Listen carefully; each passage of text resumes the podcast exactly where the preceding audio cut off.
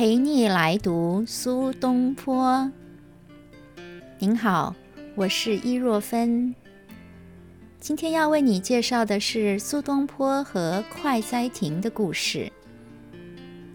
徐州古称彭城，苏东坡在公元一零七七年四月到一零七九年二月担任徐州知州。在徐州。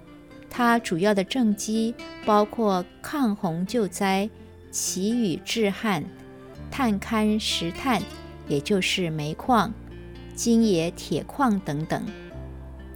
苏东坡喜欢为亭子命名为“快哉”。他在密州，也就是山东诸城的时候，就修建过一座快哉亭。到了徐州。他为李邦直修建的亭子取名为快哉。后来在黄州，也就是湖北黄冈，他又为张孟德修建的亭子命名为快哉亭。今天为你读四首苏东坡和弟弟苏辙。分别为密州、徐州和黄州的三个快哉亭所写的诗词和文章。这三处的快哉亭，目前只有在徐州的，于公元一九八零年代重建，其他两个已经不复存在。第一首，苏辙。寄题密州新作快哉亭二首。车骑奔腾送客来，奔河断岸守平回。凿成户有功无己，放出江湖眼一开。景物魏公争自治，登临约我共追陪。自今新作超然赋。更引兰台送快哉。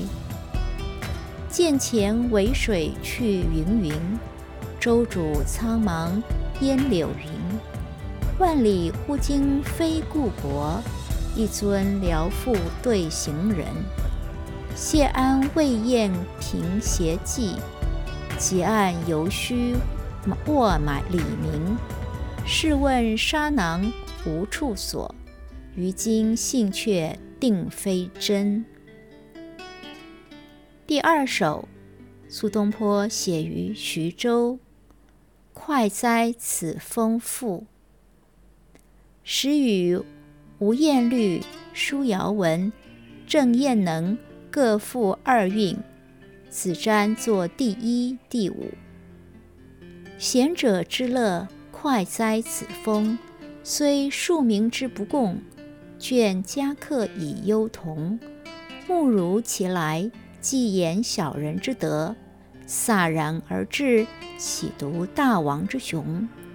若夫易退宋都之上，云飞泗水之湄，寥寥南郭，怒号于万峭，飒飒东海，鼓舞于四维，故以漏晋人一穴之小。笑欲穿两叶之悲，野马相吹，团羽毛于汉漫，应龙坐处，作鳞甲以参差。第三首，苏轼《水调歌头·黄州快哉亭赠张握全》：落日绣帘卷，亭下水连空。知君为我新作，窗户湿青红。常记平山堂上，一枕江南烟雨。渺渺莫孤鸿，认得醉翁语，山色有无中？一千顷，都静静，道碧峰。忽然浪起，掀舞一夜白头翁。堪笑兰台公子。未解庄生天籁，刚道有雌雄，一点浩然气，千里快哉风。第四首，苏辙《黄州快哉亭记》。江出西陵，始得平地。其流奔大，奔放四大，南河襄源，北河汉沔。其势一张，至于赤壁之下，波流尽贯，与海相若。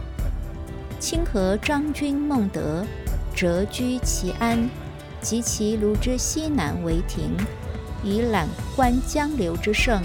而余兄子瞻名之曰快哉！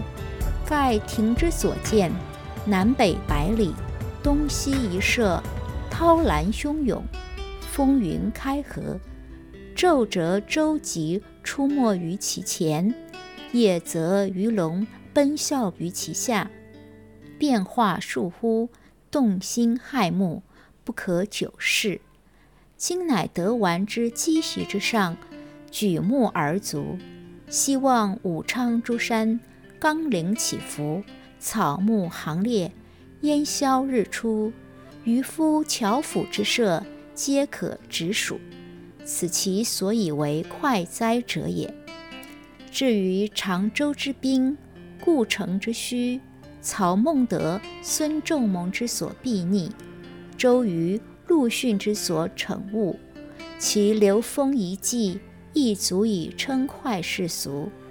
昔楚襄王从宋玉景差于兰台之宫，有风飒然至者，王披荆当之，曰：“快哉此风！寡人所与庶人共者也。”宋玉曰。此独大王之雄风耳，庶人安得共之？玉之言，盖有奉焉。夫风无雌雄之意，而人有欲不欲之变。楚王之所以为乐，与庶人之所以为忧，此则人之变也，而风何欲焉？事生于世，使其中不自得，将何往而非病？